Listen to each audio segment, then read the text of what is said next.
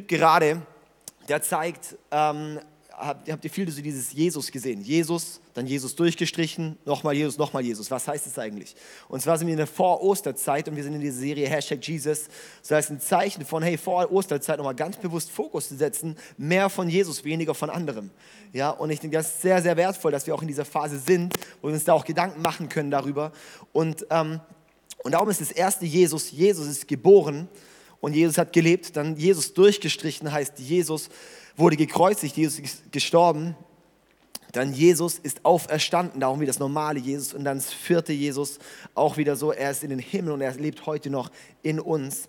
Und das ist was, wo wir so der Überzeugung sind, auch in unserer Kirche. Jesus ist so lebendig. Wir glauben an Jesus. Wir sind eine Jesuskirche, wir sind eine Bibelkirche, wir sind eine Gottkirche. Und das ist unser Anliegen, Menschen diesen lebendigen Gott nahe zu bringen. Und auch in dieser Zeit jetzt, wo wir gerade drin sind. Ich meine, es ist ja schon crazy, was da so abgeht, oder? Also ich meine, äh, Leute drehen wirklich, wirklich durch. Und ich kann es gewisserweise verstehen, weil es ist wirklich eine Panik da. Und ich finde es einfach äh, unglaublich, oder? Was da, was da wirklich, ähm, ja, wie es da abgeht, wie Menschen an ihre Existenzängste kommen. Und, ähm, oder ich weiß nicht, wie, wie nehmt ihr das? Also, ja, ist total crazy, weil ähm, wir haben ja schon paar Dinge mitgemacht, mehrere Krisen oder auch Dinge, die man im Fernsehen gesehen hat, in den Medien gelesen hat, aber es war irgendwie so weit entfernt. Es kam nicht so an dein Wohnzimmer, an dein eigenes Leben. Und plötzlich siehst du, wie dein Supermarkt plötzlich leergeräumt ist, wie es auf deiner Straße leer wird, wie plötzlich deine Freunde, deine Family, deine Schule geschlossen ist. Und es ist plötzlich so ganz nah im Wohnzimmer drin. Und das ist so die neue Dimension. Und das ist richtig krass zu erleben.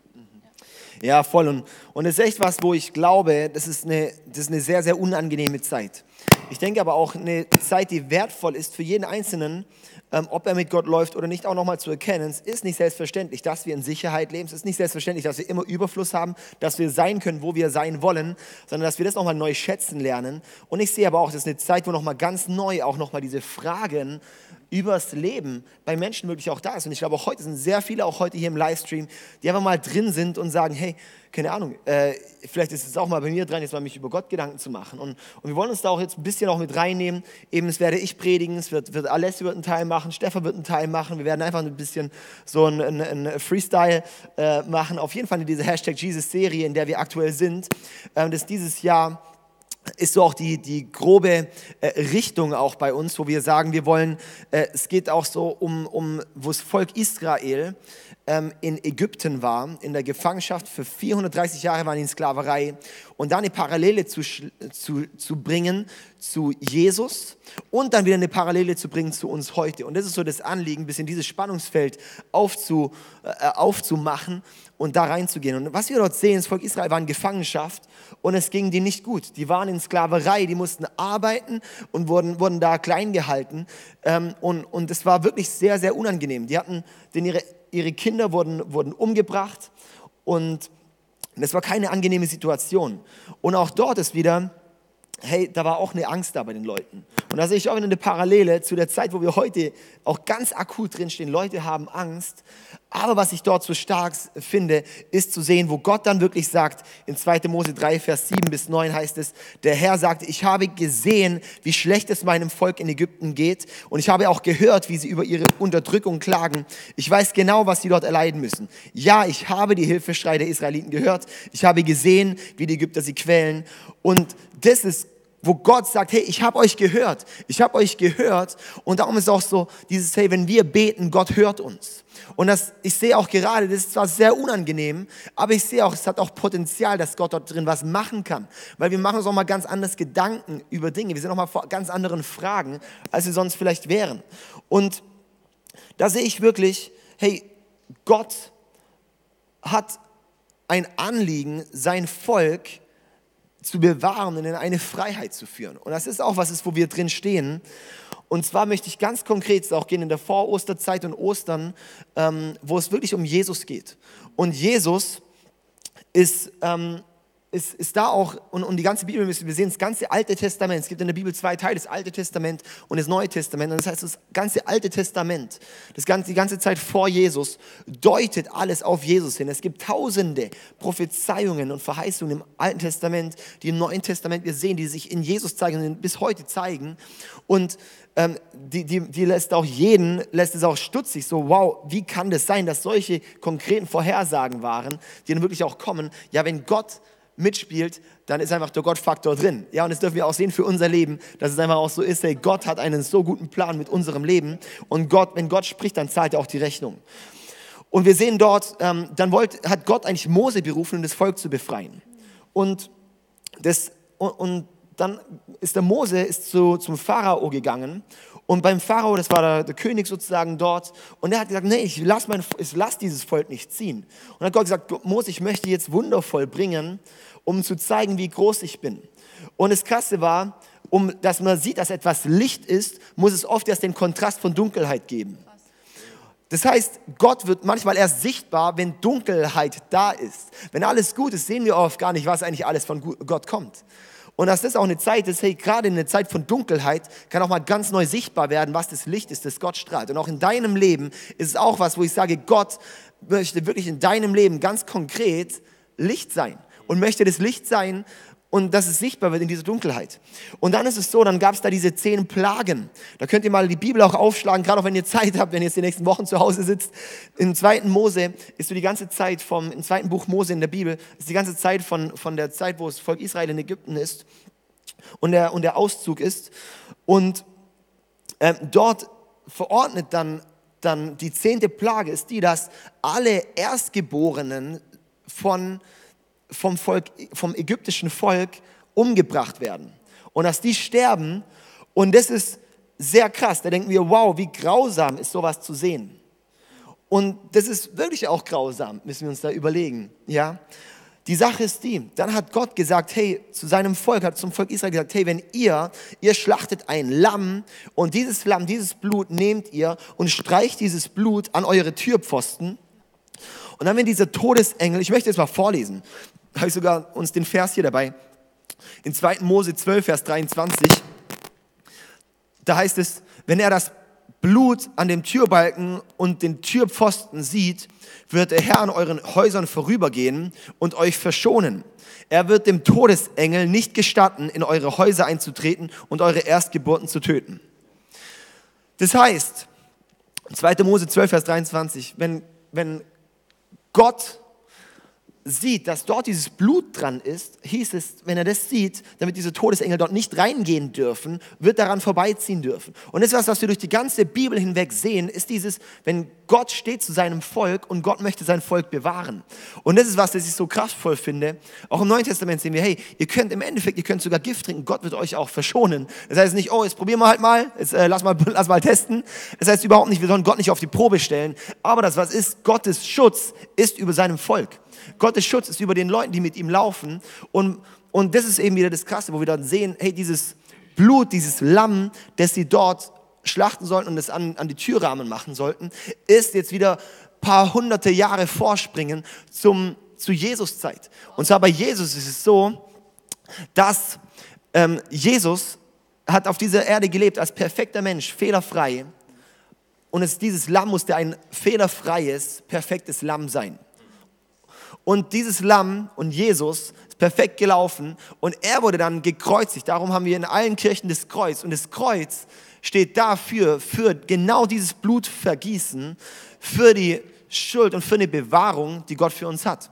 Und das ist so eine krasse und starke Botschaft, die Gott wirklich für unser Leben vorbereitet hat, wo ich da sehe, hey, und das ist die Osterbotschaft. Und wir sehen häufig Ostern, Ostereier, Oster dies und das und irgendwie ein bisschen Jesus mal noch da und Jesus und Kreuz ist mittlerweile einfach nur ein Symbol, ein Schmuckstück oder sowas geworden.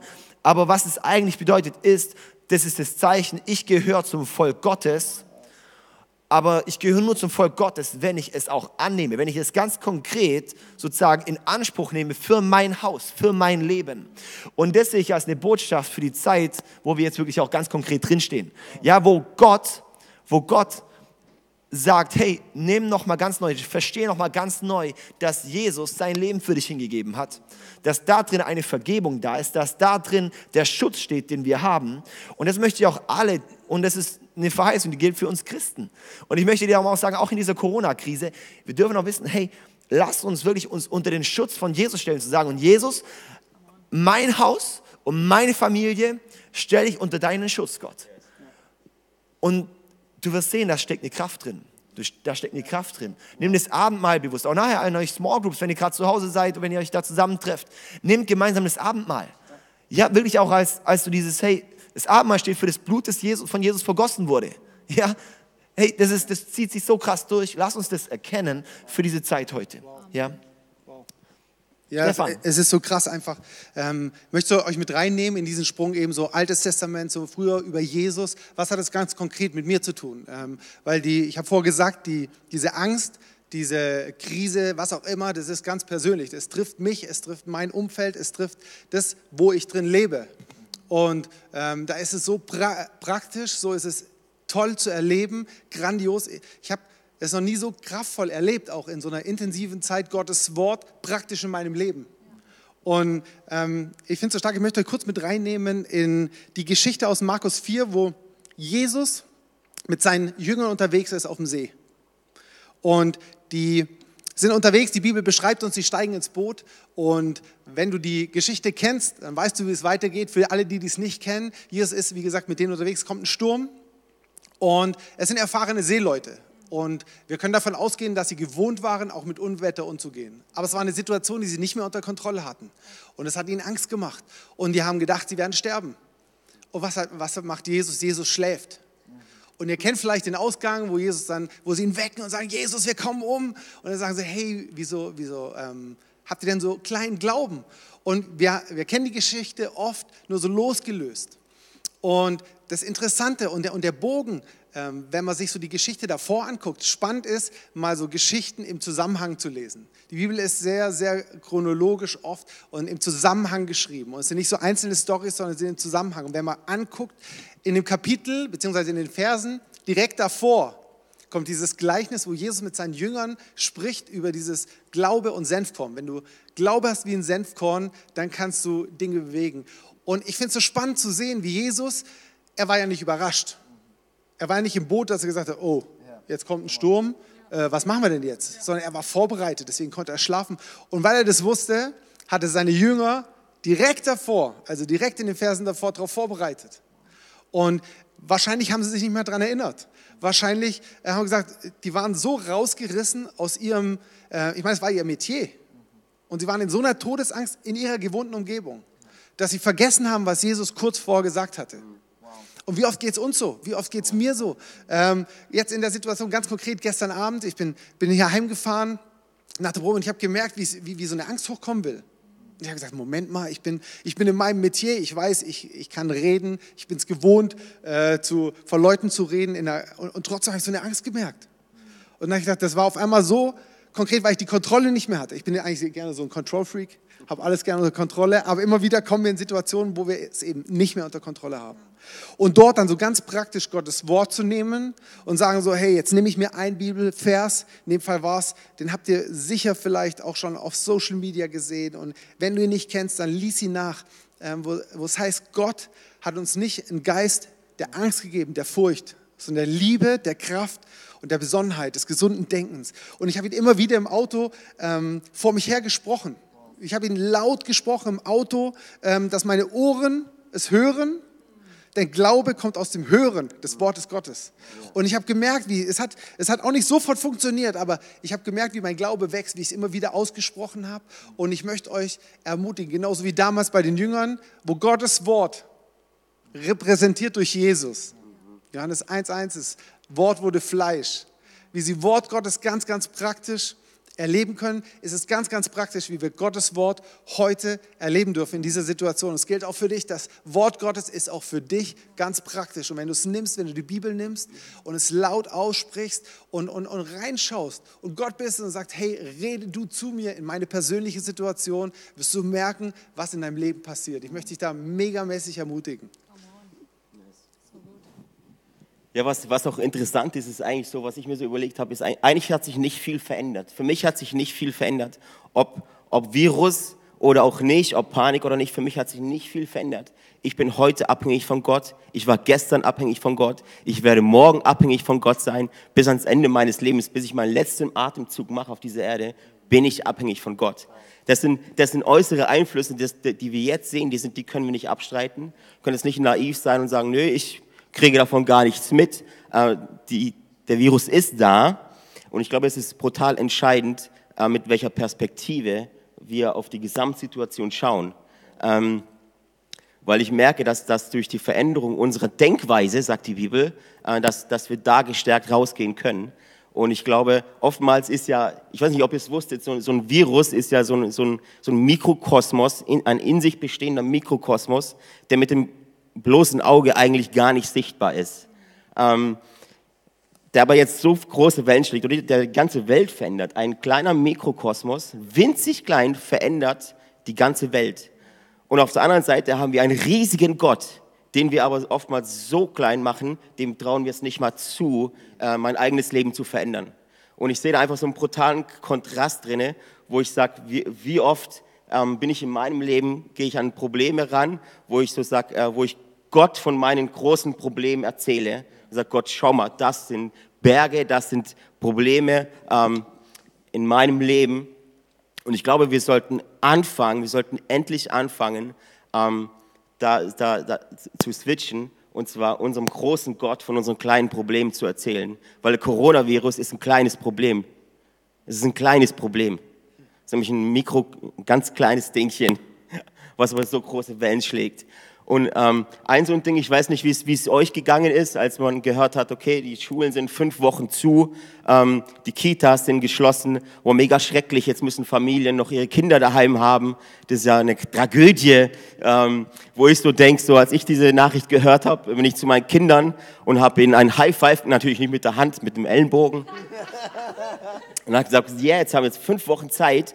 Und das ist, das ist eine, eine göttliche Perspektive, wo ich glaube, jetzt können Familien zusammenwachsen. Jetzt hast du fünf Wochen Zeit. Und ich möchte dich auch bitten, wenn du jetzt, wenn du eine Familie hast und du hast dieses, diese Nachricht gehört und dachtest jetzt wirklich, oh shit, jetzt kann ich nicht mehr arbeiten gehen, jetzt muss ich meine Familie daheim versorgen, äh, dann möchte ich dich ermutigen, äh, ver verändere deine Denkweise, weil Gott hat dir zugetraut, eine Familie zu haben, hat dir zugetraut, Kinder zu haben. Jetzt investiere dich in sie. Jetzt hast du Zeit, dich zu können. So, so, so meine Kinder will ich in diesen fünf Wochen extrem viel von der Bibel beibringen. Was haben deine Kinder aktuell, wo du, wo du, wo du sagst, okay, ähm, so viel beten tun wir nicht mit ihnen. Ich bete für sie, aber so viel, dass, dass sie Kinder lernen zu beten und dass die Kinder lernen, was Gottes Gegenwart bedeutet. Weil ich weiß nicht, wie es euren Kindern so geht. Also meine Kinder haben keine Panik. Und die Bibel sagt, hey, werdet wie die Kinder. Und meine, meine Kinder vertrauen, dass, vertrauen darauf, dass ihre Eltern, dass Anike und ich, weise Entscheidungen treffen. Sie vertrauen uns. Und ich glaube, bei uns ist es einfach auch dran, äh, Gott zu vertrauen, äh, dass wir wissen, Gott ist immer, ist immer noch Gottes Plan, oder? Gott sitzt nicht im Himmel und sagt, boah, mit dem Corona habe ich jetzt gar nicht gerechnet, sondern es ist immer noch Gottes Plan und Gott ist in Control. Und unser Ding ist einfach, ähm, ihm zu vertrauen, die Perspektive zu ändern. Und jetzt hast du wirklich Zeit, ähm, dich mal als Familie, vielleicht macht ihr einen Plan, macht einen Fünf-Wochen-Plan, ähm, was ihr durchgehen wollt, wie, wie, wie ihr die Bibel lesen wollt, äh, wie ihr eure Kinder ähm, das Beten lernen, äh, dass sie das Beten lernen, ähm, um da einfach eine göttliche Kultur reinzubringen. Ähm, und ich glaube, das wird, wird so viel verändern. Ähm, ich glaube, dass Gott wirklich möchte, dass er in deinem Zuhause, in deinem Wohnzimmer, in deiner Familienkultur wirklich Einzug halten darf. Und genau jetzt ist es so eine gute Möglichkeit. Und ich möchte euch noch ganz kurz mit hineinnehmen, auch in dem Volk Israel, als sie, als sie dieses, dieses Lämpchen praktisch ähm, wählen mussten, dieses perfekte Opferlamm, dieses einjährige männliche Tier ohne Fehler und ohne Makel, ähm, lesen wir im zweiten Mose auch, dass sie es nicht gleich geschlachtet haben, sondern dass sie es, dass sie es absondern mussten. Sie mussten dieses kleine Tierchen mit nach Hause nehmen, um es nicht auf der Herde zu lassen. Und wie David auch vorhin gesagt hat, dieses, dieses perfekte Opferlamm ist im Neuen Testament dein und mein Jesus, von dem wir so abhängig sind was für mich so bedeutet, vielleicht ist es jetzt an der Zeit vor Ostern, dass du dich neu entscheidest, du dich mit deiner Familie, mit deiner Small Group, du dich auch ganz persönlich, dieses perfekte Opferlamm, diesen Jesus Christus ganz neu in dein Zuhause zu holen, in dein Herz zu holen, dass du sagst, hey, und das ist eine Entscheidung, die ist relativ simpel. Und auch, auch, auch, auch hier merke ich, dass Gott keine großen Veranstaltungen braucht. Er braucht keine Worship Nights mit zigtausend äh, Menschen. Er braucht, die Bibel sagt, wo zwei oder drei zusammenkommen in meinem Namen, da bin ich mitten unter ihnen. Und das, das, das reicht. Gott gebraucht Dinge, die wir haben. Er gebraucht nicht Gott, er gebraucht nicht Dinge, die wir nicht haben. Er gebraucht Dinge, die wir haben. Jetzt sitzen wir hier am Livestream und ich spreche genau in eure Wohnzimmer rein. Es ist an der Zeit, dass du Jesus nicht nur in die Kirchen, dass wir Jesus nicht nur in die Kirchen holen, sondern direkt in dein Wohnzimmer, in deine Familienkultur, in dein Privatleben, in deine Finanzen rein, ähm, in deine Karriere rein, in allem, was du hast. Und es ist eine Entscheidung, die kannst du jetzt in deinem Wohnzimmer ganz simpel tun. Wir, sagen, wir sagen, es ist, es ist eine Entscheidung. Wer glaubt und äh, ähm, wenn mit seinem Mund, äh, genau, ähm, das ist einfach eine, eine Entscheidung, wo du sagst, hey, Jesus, komm in mein Leben, ich möchte dir jetzt ganz vertrauen. Ich möchte dir kompromisslos nachfolgen. Danke, dass du für mich gestorben bist. Danke, dass du für meine Schuld bezahlt hast. Und äh, Heiliger Geist, fülle mich und leite mich und zu meinen nächsten Schritt. Und ich, du wirst merken, wie dieser Coronavirus wirklich ein ganz kleiner Mikrokosmos ist und wie Gott ein riesiger Gott ist, der einen unendlich guten Plan hat für dich ganz persönlich.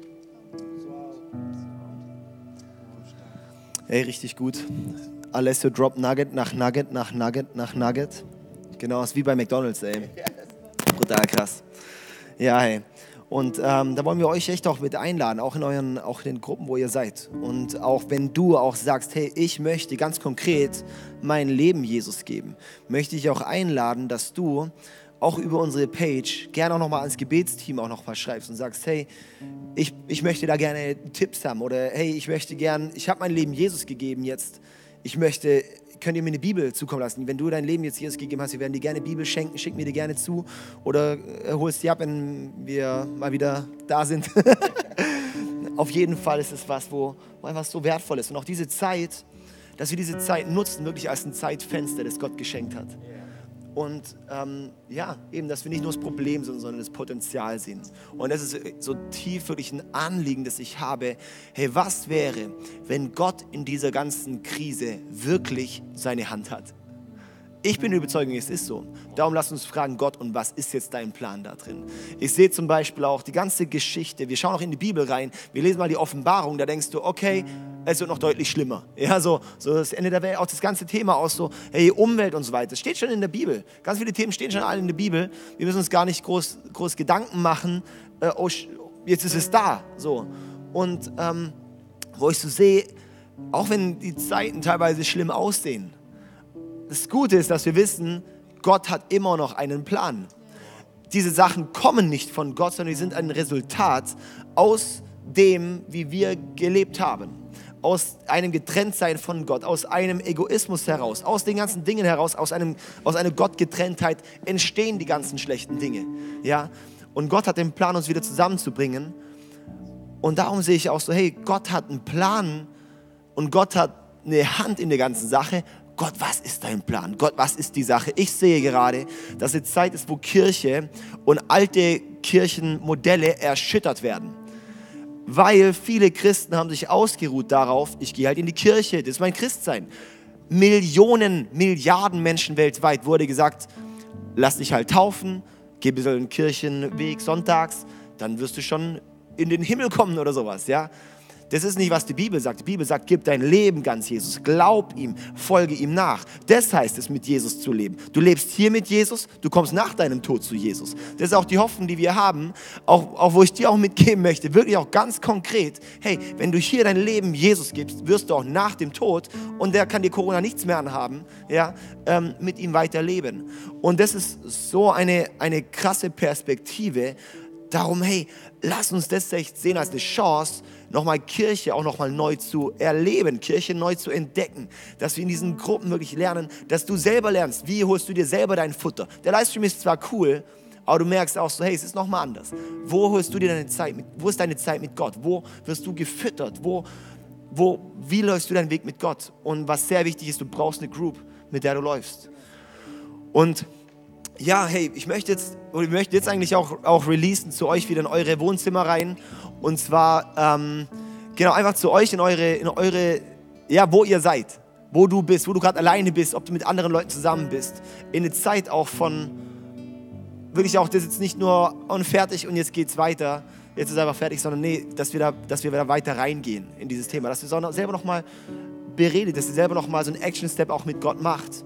Und ich möchte auch jetzt ganz konkret auch noch beten. Und zwar sind wir nicht nur eine Kirche, die cool ist, sondern wir sind eine Wunderkirche. Gott macht hier so viele Wunder, Gott bricht die Dinge durch. Und ich möchte jetzt auch beten für Leute, die gerade zum Beispiel in Quarantäne sind, die gerade Corona haben. Und es sind wahrscheinlich mehr, als wir teilweise denken. Ja. Ähm, aber dass wir da jetzt wirklich auch für jeden, der irgendwie jetzt gerade auch eine, eine, Krankheit, der irgendwie merkt, hey, es schleicht sich gerade was an, es bahnt sich gerade was an, dass du einfach deine Hand mal nimmst und entweder auf den Kopf oder auf die Stelle, wo du merkst, hey, da tut gerade was weh, da ist gerade was nicht so ganz gesund, da drauflegst und einfach dann wirklich, dass ich dann jetzt hier bete und ihr könnt einfach auch wirklich auch das Gebet wie mit empfangen. Und Jesus, und ich danke dir so vielmals, dass du über allem stehst, Herr, dass für dich nichts unmöglich ist, dass in dir Heilung ist. Danke, Jesus, dass wir sehen, dass durch deine durch, deine, durch deinen Zerbruch am Kreuz sind wir geheilt, wie wir es so schön lesen. Und Jesus, und ich danke dir, dass du jetzt jeden Einzelnen unter deinen Schutz stellst. Heiliger Geist, ich lade dich jetzt ein, dass du jetzt kommst in jedes einzelne Zimmer rein und dass du jetzt Heilung bringst. In Jesu Namen befehlen wir jetzt Corona, aus diesen Körpern rauszugehen, kein Anrecht mehr darauf zu haben, den Körper lahmzulegen, den Körper zu lähmen, den Körper ähm, weiter runterzuziehen dass, und ich befehle auch wirklich jedem einzelnen Körper ist in Jesu Namen, dass, dass dort auch keine Ansteckung mehr drin ist. Dass auch da nicht so weitergeht, sondern dass jetzt komplette Heilung kommt. Herr, ich danke dir für jeden, der gerade eine Erkältung ausbrütet, der gerade da irgendwie dran ist, wo, dass du jetzt da alles rausnimmst und dass wir gesund werden. Und dass das, was ist, was das Volk Gottes in der Bibel immer wieder, wie die haben nichts, wie geht das? Und es ist immer ein Zeichen für dich, Gott. Und ich bete, dass in dieser Zeit nochmal ganz neu ein Zeichen wird. Du bist so ein krasser und starker und guter Gott. Danke, dass wir mit diesem Glauben rangehen können, auch mit dieser Perspektive rangehen können, weil das ist die Bibelperspektive, das ist die Gottperspektive. Und ich danke dir, Herr, dass du Dinge aufbrichst und durchbrichst in Jesu Namen. Segne mir jeden einzelnen Stellen, jeden einzelnen unter deinen Schutz, Gott. Amen. Amen.